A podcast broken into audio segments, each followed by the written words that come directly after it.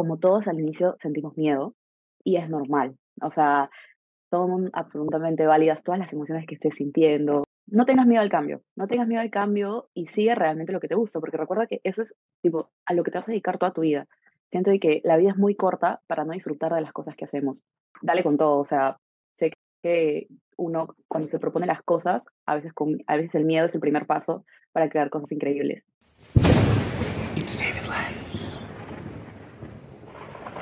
Hola, hola, hola, babies, ¿cómo van? Bienvenidos y bienvenidas a otro episodio más de It's David Lives, este podcast enfocado y creado para ustedes, para, para poder compartirle realmente experiencias de vida de los invitados y también junto, junto a la mía, eh, para enfocarnos en ustedes, como que brindarles propuestas diferentes, herramientas, guías, tips de situaciones que a veces nos pasan como en la vida cotidiana, eh, a veces situaciones que nos resultan conflictivas y como que no sabemos qué hacer en esos casos.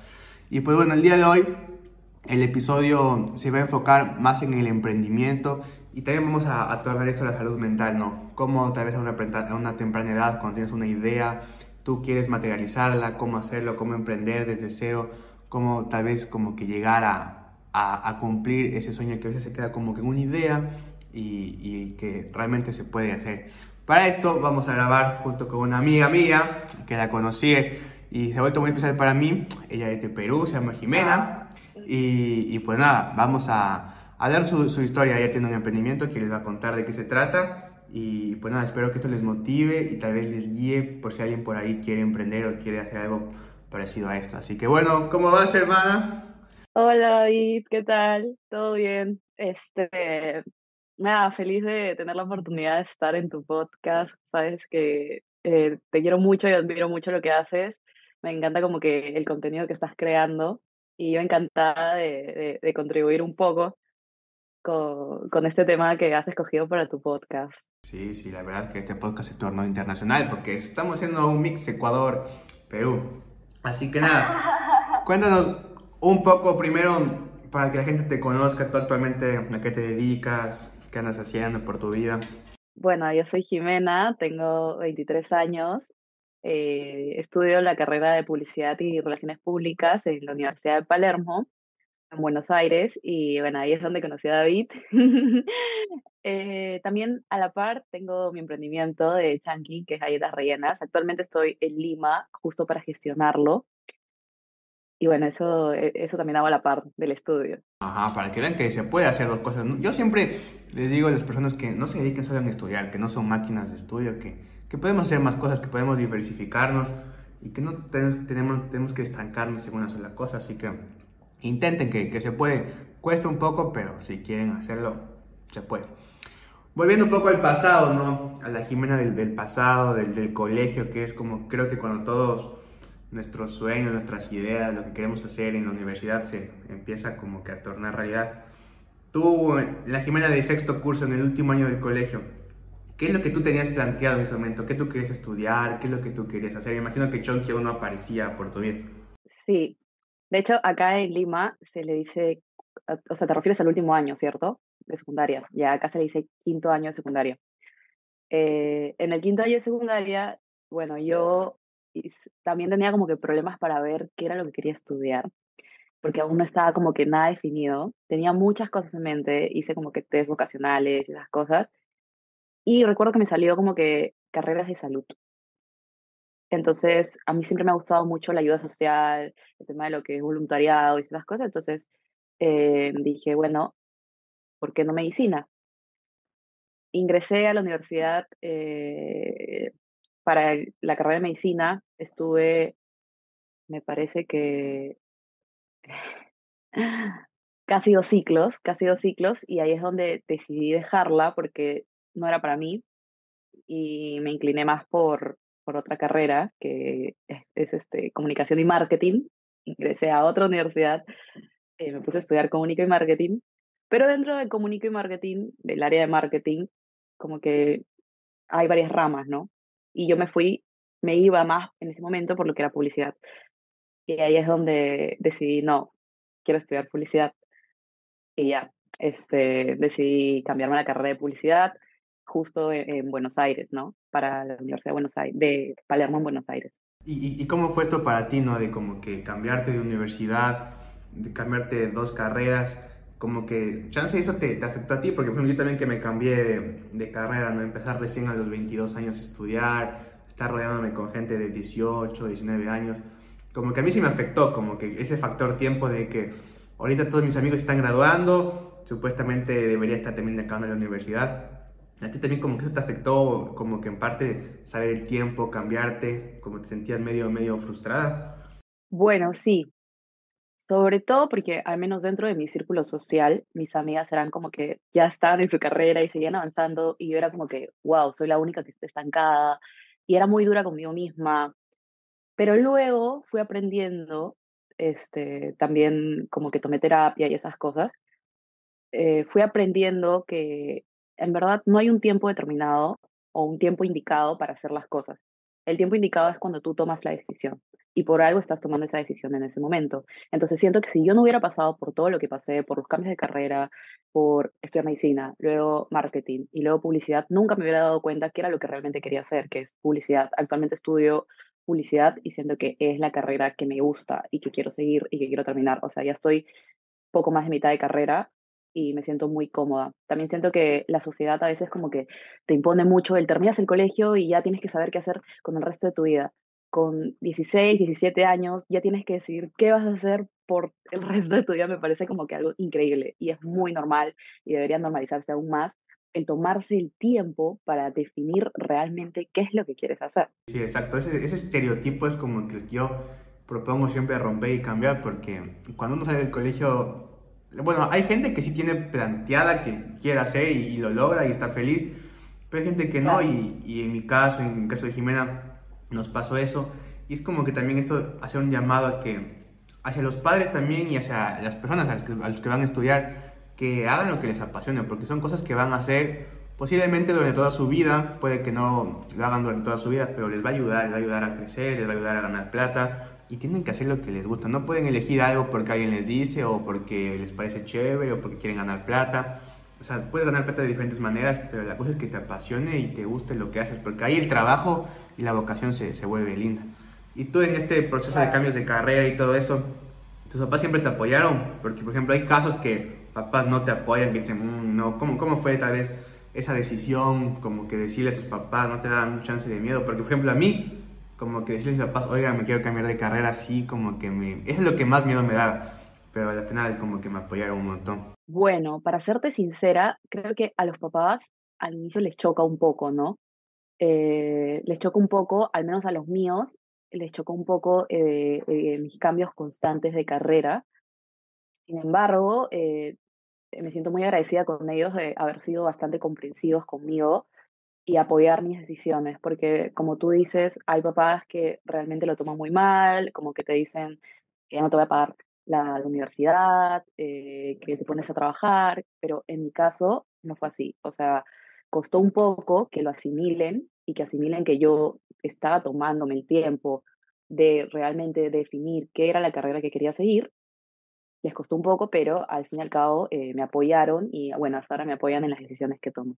¿Tú, ¿Tú qué consejo le darías a alguien ¿no? que tal vez está pasando lo, mismo que tú pasaste, ¿no? de que está haciendo algo que no le gusta, pero como que tiene ese miedo de, de cambiar, como que también ese miedo de decirle a sus papás y como siente esa presión eh, por la sociedad, por ese tiempo que decíamos, ¿tú qué le dirías a alguien para que realmente se enfoque en lo que, en lo que le gusta, que para mí ese es el objetivo de la vida? Bueno, yo creo que como todos al inicio sentimos miedo y es normal, o sea, son absolutamente válidas todas las emociones que estés sintiendo, temor, angustia, miedo. Eh, solo que pienses bien las cosas y veas para qué te inclinas más. O sea, así sea una carrera totalmente opuesta, como digo que está estudiando una carrera de ciencias de la salud y de la nada como que me voy a comunicaciones, o sea, son dos extremos totalmente distintos. Este, no tengas miedo al cambio, no tengas miedo al cambio y sigue realmente lo que te gusta, porque recuerda que eso es tipo a lo que te vas a dedicar toda tu vida. Entonces, este, para lo que te gusta, para lo que sea bueno, algo que te funcione y que sientas que te va a ayudar y que al fin y al cabo vas a disfrutar el proceso, porque siento que la vida es muy corta para no disfrutar de las cosas que hacemos.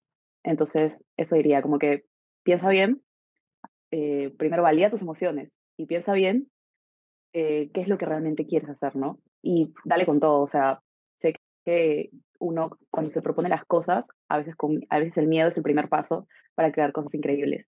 Para, siempre para alcanzar el éxito hay que fracasar un montón de veces y como que esos errores te ayudan a construirte porque al final como que te mejoras. Yo igual cuando me cambié de carrera, tipo haberme cambiado de carrera, haberme ido a otro país, haber estado solo en pandemia, todo eso como que me ha ayudado a, a construir una base que me ha, ayudado como que a saber realmente quién soy. O sea, como que yo realmente puedo decir que recién a mis 21 años, acabando mis 21 años, supe quién realmente era, o sea, quién realmente quería ser, qué, qué lo que quería hacer. Ahí fue que empezó It's que empezó el podcast y el 18 era completamente una visión distinta de mí, o sea, solo quería ser doctor, quería tener plata y nada más, o sea, son dos cosas distintas. Entonces, como que, bueno, estás tú ahorita en una etapa del colegio, siendo del colegio, conoces a alguien, como que eso, date tu tiempo, no tienes que empezar ni bien acabas el siguiente mes de universidad. Si tus papás también te ayudan, porque en gran parte también como que es importante esta como relación, porque aquí está la parte financiera de tus papás y también tu parte, como que tú unos seis meses, un año, lo que tú necesites para enfocarte en ti y hacer lo que tú quieres. Pero bueno, metiéndonos más al tema de Chunky, ahora, tú ya en este proceso de cambios de carrera, ¿no? ¿Cuándo fue que tú decides, mm, voy a emprender? ¿Por qué? ¿Cómo, cómo surgió esa idea? Bueno, eh, yo siempre quería hacer algo propio, o sea, tener algo propio, algo mío que me genere ingresos, que me funcione. Entonces, em, yo soy una persona que le gusta mucho hacer muchas cosas diferentes. O sea, te puedo decir que me gusta mi carrera, me gusta hacer publicidad, pero al mismo tiempo tengo otros hobbies. Y entre ellos, como que uno de los que disfruto y me encanta demasiado es cocinar.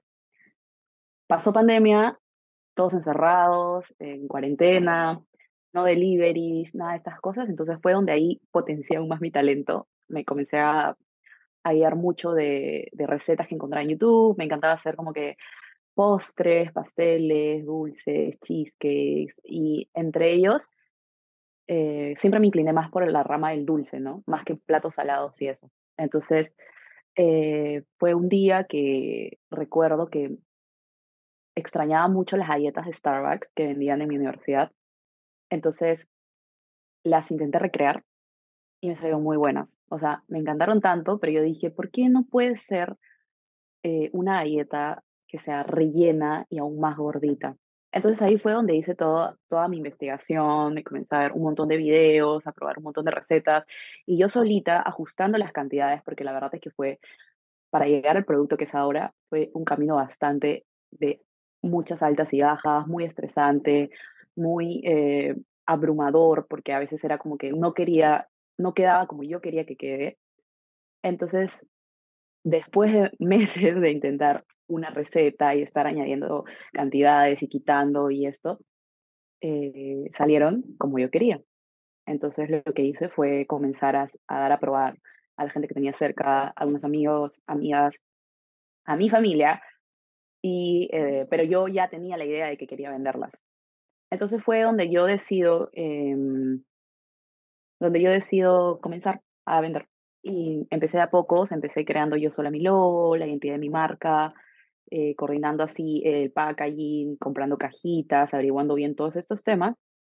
Y bueno, poco a poco fue creciendo y, y, y actualmente eh, me siento muy feliz con lo que he conseguido y, y, también quiero seguir creciendo. Al principio que empiezas, no, o sea, todo empieza porque quería recrear esta galleta de Starbucks, te gustó y dijiste, mmm, y ahí como que empezaste a tirar de negocio, o sea, ahí empiezas a tirar de negocio como que tú ya antes querías como que tener algún, algún emprendimiento tú sola. Sí, de hecho sí, sí he querido tener un emprendimiento.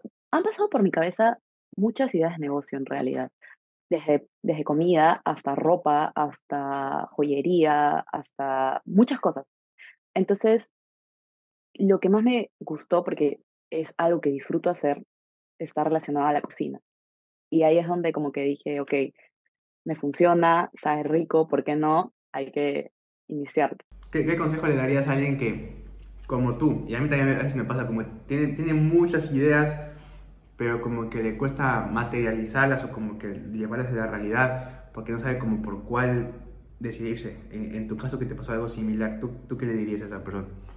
Yo creo que es muy importante, claramente que te guste, pero una vez, una vez vi eh, en un podcast que alguien decía como que no solo te tiene que gustar, o sea, no tienes que guiarte tanto de que te guste, sino también que te funcione. Entonces tiene que ser una idea, para mí es ambas, ¿no? Me gusta y funciona y siento de que una persona que quiere empezar también debe ver eso, algo que le guste y que le funcione. Son dos factores este, muy importantes a considerar al momento de emprender. Sí, sí, también en la vida, por ejemplo, cuando yo me cambié de carrera, dije a mi papás como que bueno, quiero psico y todo, y después me dijeron, ok, más mi papá me, dijo como que ok, todo bien, pero tienes que tener en cuenta que no puedes volver a Ecuador a, porque aquí no hay trabajo de psicólogo. O sea, sí, tengo amigos psicólogos que trabajan en otras cosas porque la salud mental no está tan concientizada, no está tan tomada en cuenta y es muy caro ir al psicólogo. Entonces, como que me dijo, puede que te guste algo, sí, qué lindo, y te gradúas y eres feliz y tienes plata. Entonces, a veces en la vida como que hay que unir estas dos cosas, ¿no? Algo que te funcione, como dice Jimena, y algo que te guste, y como que ver cómo hacer lo, que a mí me gusta y lo pueda materializar, como que me pueda generar ingresos, que funcione, y también a veces está como que cubrir necesidades de, de, de, tu, de tu público, como que saber lo que, lo, que la gente quiere, enfocarnos en, en, crear como que algo, algo único, como que ahí está como que la creatividad y tu esencia. Eh, entonces como que sí, a veces soñamos mucho y queremos hacer muchas cosas y nos guiamos solo por los sentimientos, pero a veces esos sentimientos tienen que unirse un poco con la lógica y con la realidad, entonces como que está aquí, sueñas muy lindo, pero a veces tienes que pisar tierra para saber que ese sueño lo puedes lograr, pero a veces ese sueño no va a ser tal cual como si fuera una película. Tienes que a veces cambiarlo un poco para, para lograrlo. Por ejemplo, una amiga que quería estudiar arte, sabía que no lo podía hacer porque tal vez no podía vivir de eso. Entonces, ¿qué hizo la man? Estudió publicidad porque tiene su, su, como su talento de dibujar, le gusta, entonces como que puede unir. Entonces, a veces como que también encuentren vías diferentes porque si no encuentras una vía, te vas a frustrar un montón. Vas a decir, ok, no lo puedo hacer sí lo puedes hacer, pero tienes que encontrar como diferentes maneras de mezclarlo y como que poder materializarlo. Una vez que ya encuentras la receta perfecta de Chonky y empiezas a buscar las cajitas y todo, eh, empiezas ya, imagino, ¿cómo empieza todo? Empiezas a hacer todo como e-commerce, empiezas a vender online, ¿cómo te empiezas a promocionar, a hacerte conocer? Ya, eh, la modalidad de Chunky hasta ahora es una dark kitchen, o sea, no tengo atención en salón, atención como que mi, propio café, es algo que me gustaría claramente. Por el momento sigo funcionando como dark kitchen, recibo los pedidos eh, por Insta, por WhatsApp y por Facebook.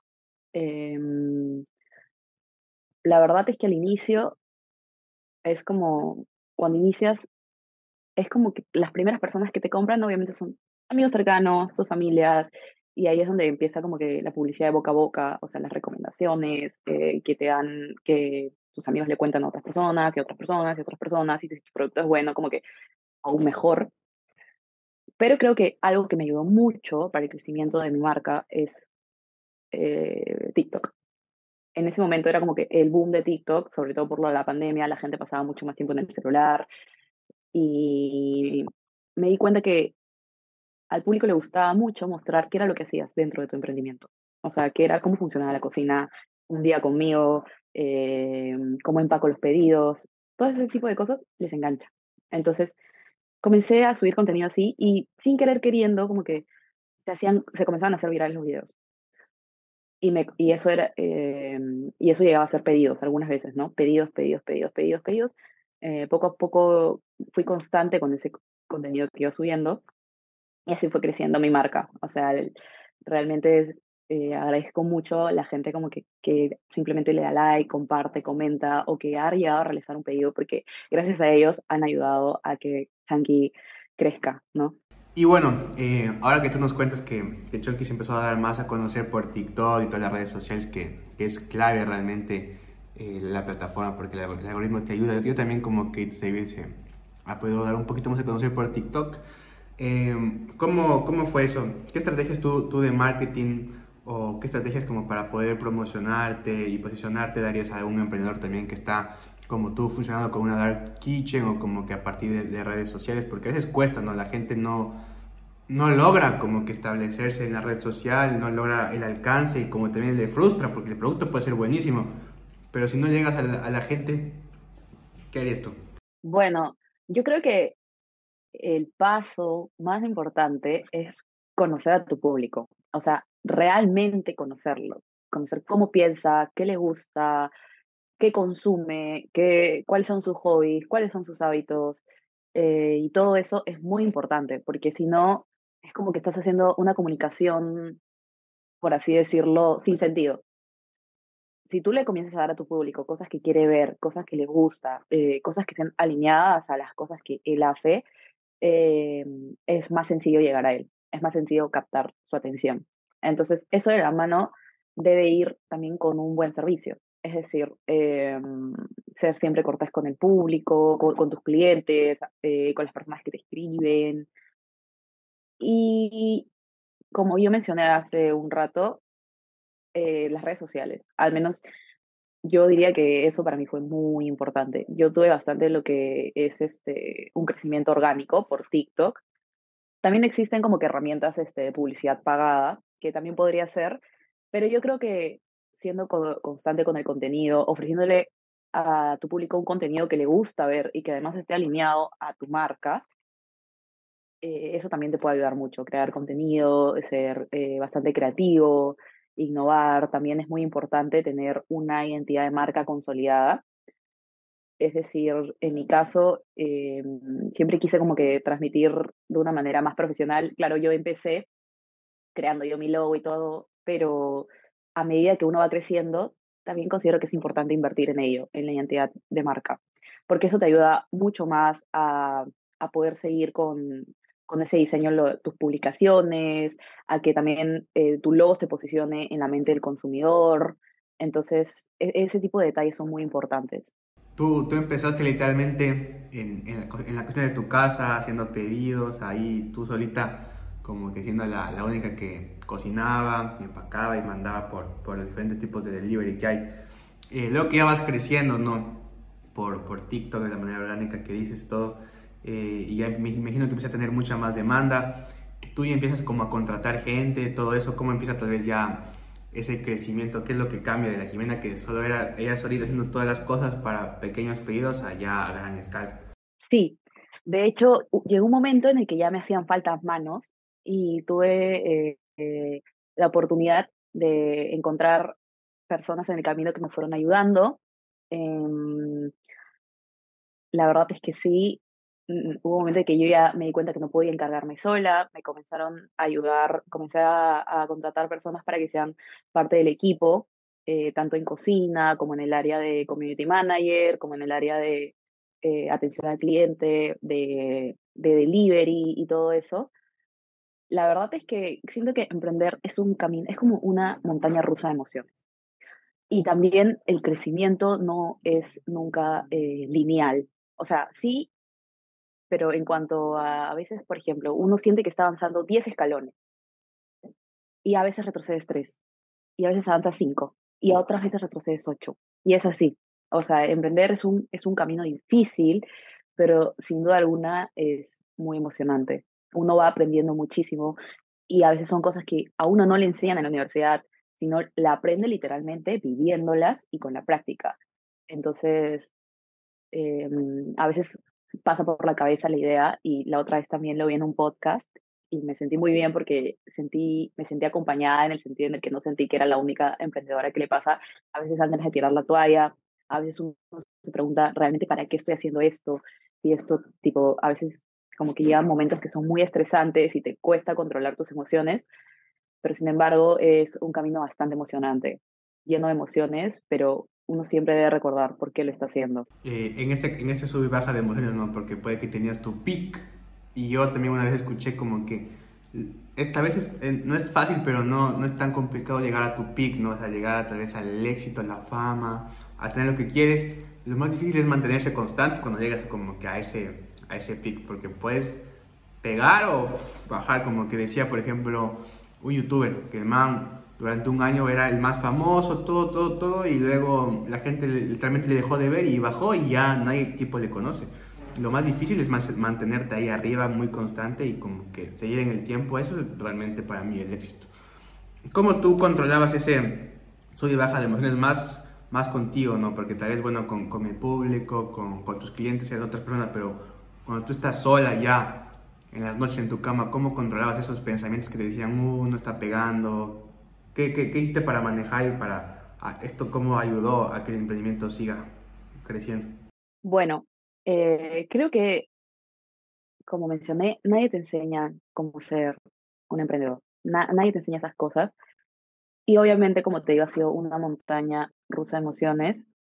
No, uno no se siente constantemente eh, feliz, a veces usted puede sentir muy estresado, muy triste, molesto.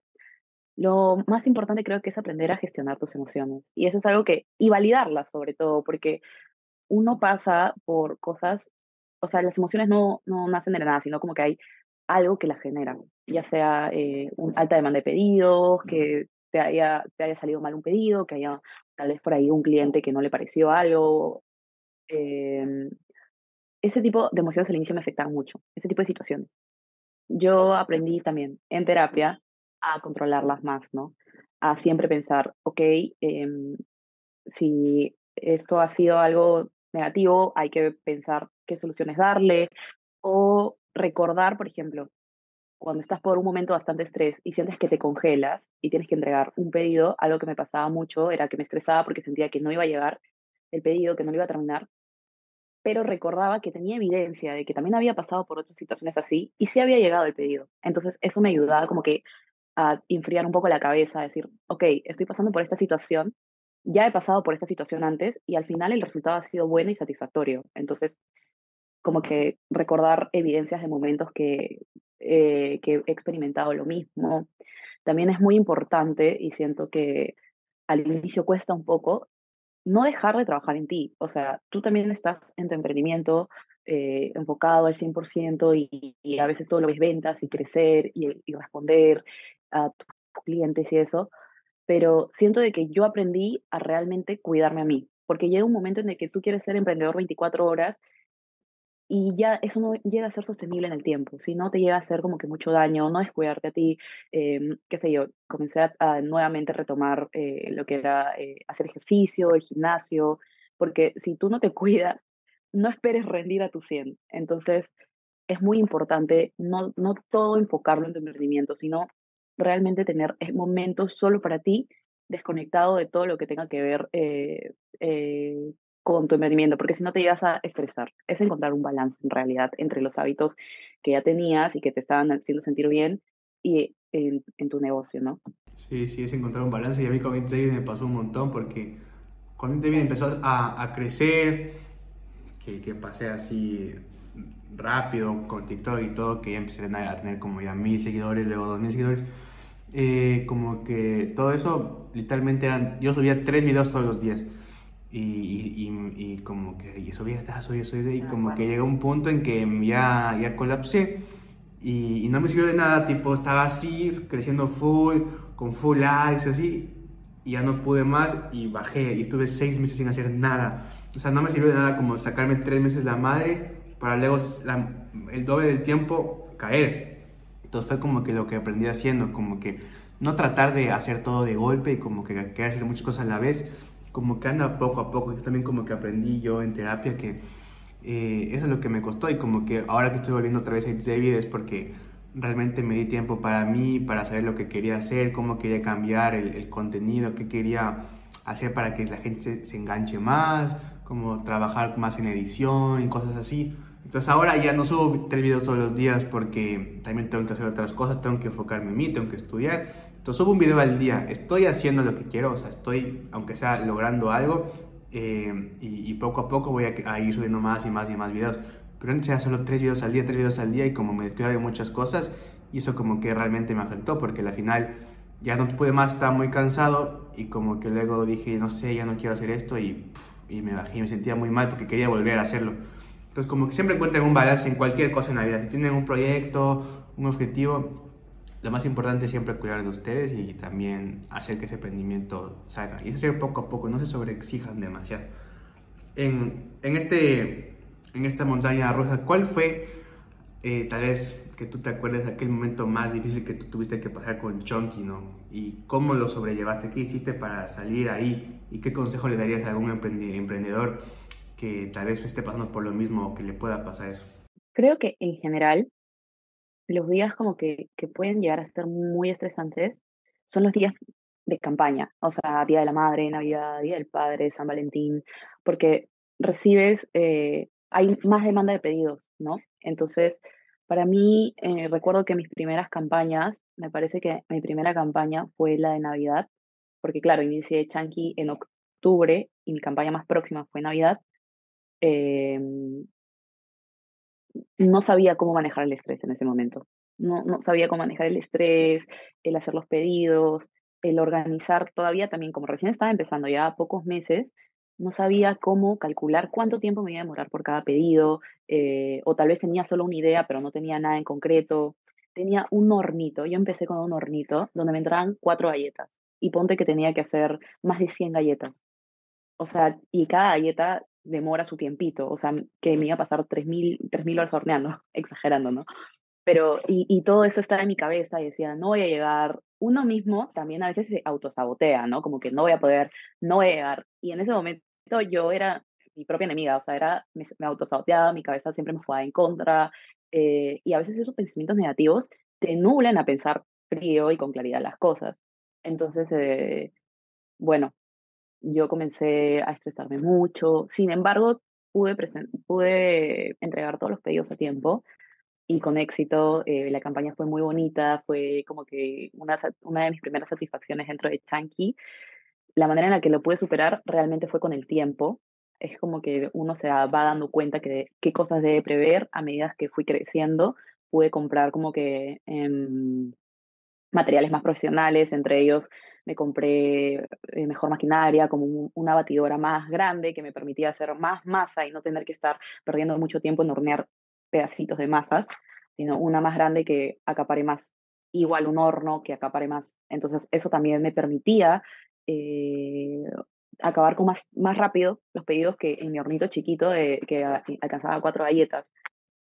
Eh, al mismo tiempo también saber pedir ayuda, saber cuándo necesitas ayuda, porque a veces cuando uno emprende quiere acaparar todo, quiere hacerse cargo de todo, absolutamente todo, de, de la gestión, de la atención al cliente, de la preparación, del empacado, del delivery, de todo eso. Y uno ya a medida que va creciendo tiene que aprender a delegar. Entonces, este, porque sin ayuda eh, te terminas saturando. Y yo aprendí como que, ok, ya, esto ha pasado y cómo puedo evitar que en una situación similar vuelva a pasar contratando ayuda, la maquinaria y ese tipo de cosas, eh, que una, una misma está dando cuenta cuando lo necesita, pero es muy importante identificar este tipo de cosas, ¿no? Pedir ayuda, en qué puedes mejorar, eh, qué herramienta te ayudaría a que puedas optimizar eh, la elaboración, la preparación, el tiempo, la atención, todas esas cosas. Sí, sí, es muy importante. Siempre en la vida como que te, mantenerte y tener un, un, una red de apoyo que, una vez que, que, hice un podcast con una, con una psicóloga, como que es muy importante, ¿no? Porque a veces uno cree que puede hacerlo todo y, y no, como que no, no, no podemos, no tenemos ocho brazos para hacerlo, entonces rodearte de gente que esté en tu misma onda, que te ayude y, y, buscar, porque cuando tienes esta red de apoyo, cuando te, te, te, dan como diferentes críticas y como que te llena de diferentes maneras, es bueno, a mí como que literalmente mi red de apoyo con It's David han sido como que más que todo mis, mi abuelita y, y, mi mamá, que son las, como que son mis fans siempre que ven todos mis podcasts al final y como que dicen, ah, es que bien, me gustó full, pero no, cambia esto, cambia esto, como que me vuelve a decir, ay, no bajes la mirada, mantén más como que el, el, ojo en la cámara, o como que a veces me felicita, como dice, no, estuvo muy bien, me gustó el tema, o a veces como que me dice, no te demores tanto en los videos, hazlos más cortos, entonces, cualquier tipo de crítica te ayuda un montón a ir mejorando, mejorando, mejorando. Y es como que esa red que te va apoyando. A veces como que al principio a mí no me gustaban mucho las críticas porque, porque como que no sé, tenía ese ego de que no, o sea, yo estoy haciendo bien, no, no me jodas. Como que según yo en mi mente estaba bien. Pues debes tener siempre una, una visibilidad externa porque eso externo, esa gente fuera de tu mundo, fuera de aquí, son los que realmente son tus, tus, tus potenciales clientes, los que consumen tu contenido, tus productos. Entonces siempre tratar de tener más como que esa mentalidad abierta, de saber, ok, puede que a mí me guste mucho mi contenido, puede que a mí me guste lo que estoy haciendo, pero ok, miremos y realmente aceptemos y, tenemos ese tiempo de ver si realmente lo que yo pienso que es perfecto, la gente también piensa que es perfecto, porque si no lo es, no te sirve de nada. Entonces, sí. algo que tú ya empiezas a emprender, ¿no? Como la mayoría de gente de emprender, como que creo que un factor muy limitante es el dinero como que no, no saben cómo, cómo empezar. ¿Tú cómo empezaste? ¿Le pediste a tus papás que te presten, tenías estos ahorros? ¿Cómo empezaste como a, comprar las primeras cosas? Ahí imagino que de ahí lo demás, el, el horno, la nueva batidora y todo, lo fuiste, fuiste como que pagando con el mismo chunky, pero al principio, ¿cómo conseguiste esa plata para iniciar? Bueno, yo tenía mis ahorros que me ayudaron como a, a cubrir parte de la materia prima con la que iba a iniciar. Tenía, empecé igual como que muy poquito, tipo, recuerdo que lo primero que pedí fue 50 cajitas para las galletas, 50 eh, stickers o 100 stickers, todo súper poquito, en, cantidades pequeñitas. Eh, bueno, que ahora considero como que es normal cuando uno inicia, ¿no? En cantidades más pequeñas. Sin embargo, también recibí mucho apoyo económico de mis papás. recuerdo que mi papá me regaló una batidora porque yo solo tenía la de mano, así, pero la masa de las galletas es como un poco pesada, eh, un poco densa como para manejarla con esa batidora de mano, entonces necesitaba una un poco más profesional. Eh, mi papá recuerdo que me la regaló. Y sí, al inicio fue como que mucho de ayuda de mis papás, en realidad. Pero cuando fui creciendo, eh, cuando fui creciendo la marca, todo era reinversión. Trataba de, optimizar y ver en qué podía mejorar en cuanto a maquinarias, en cuanto a materia prima. Entonces ya fui adquiriendo mi hornito, eh, fui adquiriendo otras batidoras, mesas de trabajo. Entonces, al inicio es normal que uno inicie con un, con el capital, un capital que sea como que ya sea de tus papás o de tus ahorros porque al inicio es un poco más complicado, pero nada, yo empecé así, de, a poquitos, y luego a medida que iba creciendo fui adquiriendo eh, mejor maquinaria, mejor en general, mejorías en general. Creo que lo mejor, yo siempre veo un podcast de, de negocios y, como que es importante al principio que tu capital, obviamente al principio no tenemos esa plata para crear las cosas, y, es como que tratar de encontrar alguien que te preste o que te ayude con ese financiamiento, ¿no? Tal vez si tus papás tienen la posibilidad te pueden ayudar, si tienes algún conocido que te pueda ayudar, y si no, como que ya recurrir a algún préstamo, alguna cosa, que bueno, porque por los intereses a veces como que te matan. Si tú realmente crees en tu idea y, sabes que va a lograrlo, pues puedes a, como que ir. Pero como que yo siempre en este podcast de, de que escucho de los negocios, como que por, por lo general todos siempre empiezan como que con esa ayuda de alguien, ¿no? de sus papás, de alguien más. Eh, por ejemplo, había un, un, emprendimiento de un chico que quería hacer algo y los papás tenían plata, pero él tenía un amigo con full plata, entonces como que le dijo al papá de su amigo como que, oye, préstame esta plata. Al final le pagó y el man como que tiene un, full, como que buen eh, emprendimiento. Entonces siempre busquen la manera de poder llegar a ese dinero, porque eso es obvio que necesitas dinero para poder materializar una idea pero que eso no sea un factor limitante, porque hay muchas vías para poder encontrarlo y luego siempre la, la inversión es, es, lo, es, lo, mejor. Hasta que tú no llegas a lo que tú quieres, tienes que invertir, invertir, invertir, no vas a ganar mucho tú, pero tampoco vas a estar en pérdida, sino que tal vez estés como que en ese balance de, de ir mejorando. Em, ahí te voy escuchando que has con el tiempo así empezado a ir a terapia, y eso también me imagino que te ha ayudado a, a, a Chonk y a ti a gestionar tus emociones, como que manejar esa presión que hay, ¿no? Cuéntanos un poco em, sobre esta, estas experiencias que has tenido tú con la psicóloga. ¿Cuándo empiezas a ir a la psicóloga? ¿Por qué? ¿Qué, qué es lo que a ti te ha, ayudado a ir a la psicóloga? ¿no? Porque también este podcast es enfocarnos en la salud mental, en promover la salud mental y que la gente cada vez concientice y, trate su salud mental. Claro. Yo realmente creo que todos deberían pasar por terapia, porque uno en terapia aprende demasiadas cosas. Y yo inicié terapia, bueno, a raíz de que fui necesitando cómo gestionar mejor mis emociones y momentos de estrés, me di cuenta que yo era muy dura conmigo misma. Y no solo eso, sino que invalidaba mis emociones, em, no sabía cómo manejar los momentos de extremo estrés, era como que uno a veces debe aprender herramientas de cuando estás como con una emoción muy fuerte y que tampoco y que es dañina para ti, que te está haciendo mal, que te está dando ansiedad, qué sé yo, a ver cómo ir, ir calmándola, ir calmándola, claro, tranquilizarte eh, y todo porque te hace sentir mejor, ¿no? Yo tuve la suerte y tengo la suerte de tener una psicóloga muy buena tipo, la adoro. Siento de que cada sesión de terapia aprendo nuevas cosas y sobre todo aceptarme como soy, aceptar mis emociones, no invalidarlas y al mismo tiempo aprendo a tener una a tener un mejor trato con el resto, a ser más solidaria, más empático, que siento que es algo que le falta al mundo en general, más empatía, eh, más validación de las emociones, porque es un tema que dejamos mucho de lado y que también a veces este, por crianza eh, uno aprende una manera de desenvolverse, pero definitivamente hay maneras, siempre y cuando como que encuentres como cosas negativas, hay maneras de cómo solucionarlas y cómo desenvolverse mejor en un ambiente y, y llevar una sociedad este, mucho más tranquila siempre y cuando, y primero priorizándose a uno mismo, ¿no? A su bienestar, a su salud mental Siento que siempre uno tiene cosas que trabajar, nadie nace perfecto y lo importante es siempre querer superarse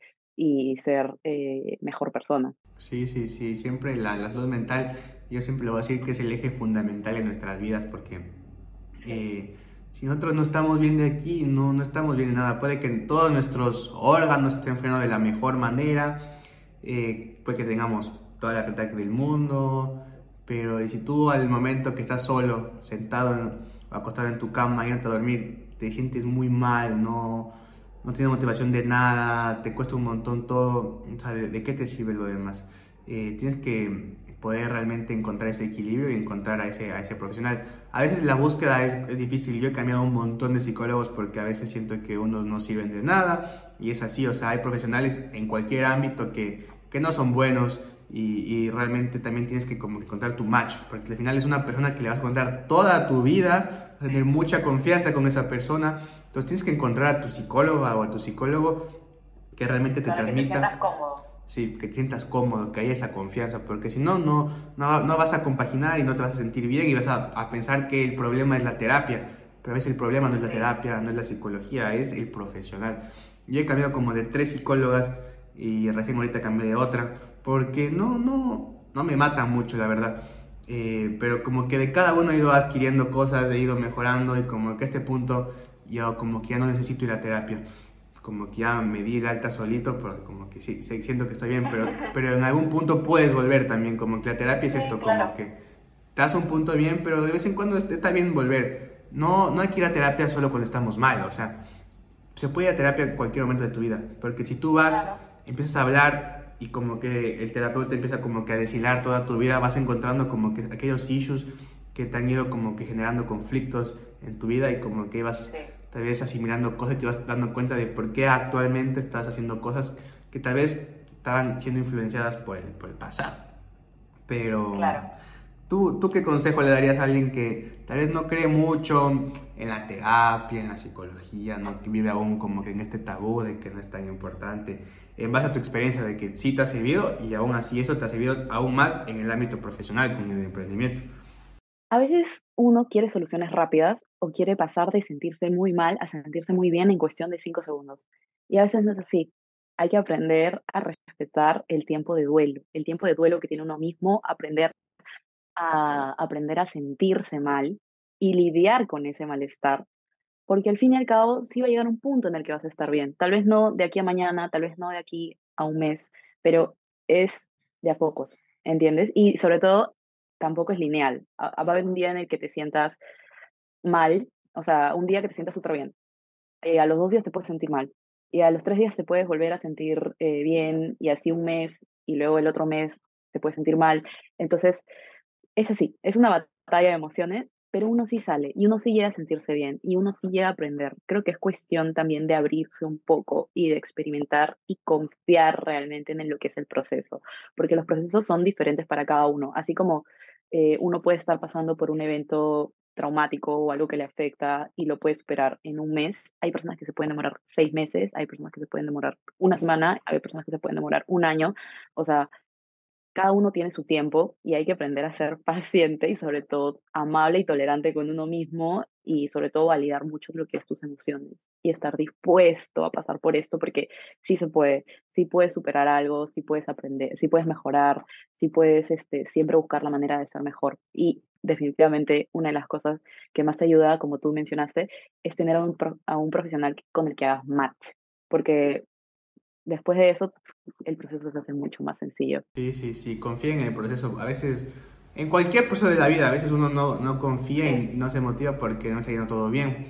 Pero si tú tienes una idea y tú crees en ti, tú crees que esa idea, yo, yo un día recién vi el documental de Conor McGregor, que no sé si mucha gente lo conoce, que es este peleador del UFC el man de la pobreza absoluta, de no tener que comer, de que su novia que tenía un poco más de plata le daba como que ella dejaba de comer para que él cumpla su dieta. Ahora el man fue uno de los deportistas mejor pagados de la historia.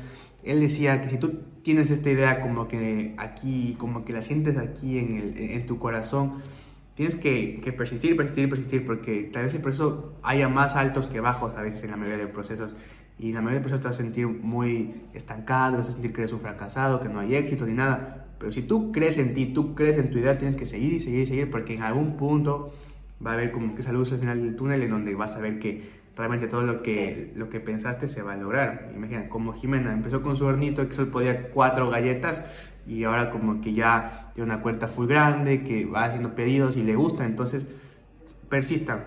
Es lo que yo también hago con David, ahorita no puede que no tenga mucha, mucho alcance, muchas cosas, pero yo siento y como que yo, yo creo que, que realmente va a funcionar porque siento que es un contenido bueno, a mí me gusta un montón, tengo buena retroalimentación, voy mejorando y en algún punto puede que me tarde 10 años en que It's David sea lo que yo quiero que sea y puede que alguien que cree contenido se tarde un año. Es también cuestión de suerte a veces, es cuestión de cómo uno hace las cosas y también hay como que la comparación te, te, te afecta a veces. Puedes como que hay alguien de mi edad tiene un mismo emprendimiento, tiene un mismo canal y esa persona está creciendo y yo no. Y te frustras un montón, pero no, confía en ti, confía en ti. Cada uno tiene diferentes tipos de procesos. Y bueno, hermana, eh, ya para finalizar este podcast, siempre te dejamos un consejo final que tú quisieras eh, darle a todos los que están escuchando y viendo este episodio. Algo desde tu corazón que tú quieras motivar e inspirar al resto. Eh, creo que para todo aplicaría de confiar en el proceso y siempre validar tus emociones. Realmente es como que en todos los ámbitos de cualquier cosa, de emprendimiento, de cuando estás pasando por algún bajón emocional o, o para cualquier cosa, una, estés escogiendo una carrera, tal vez inicia todo con miedo, pero o tal vez uno no inicia como que sintiéndose tan bien, pero confiar en el proceso, confiar en el proceso de que las cosas van a mejorar, sobre todo cuando tú crees en ti. Exacto, exacto, confíen siempre, nunca, siempre va a ser bonito, eh, siempre les va a costar, pero como les dije antes, si confían y tienen esa corazonada de que lo van a lograr, arriesguense, porque la vida es una, nos podemos morir mañana, yo prefiero morirme sabiendo que lo intenté, aunque sea, puede que no se dé, pero lo intenté. Así que eso espero les haya gustado, espero que les haya servido, se haya motivado, inspirado y, que hayan aprendido cosas nuevas en este episodio. Y bueno, muchas gracias, hermana. Besos y abrazos. Muy proud de ti. A ti. Abrazos.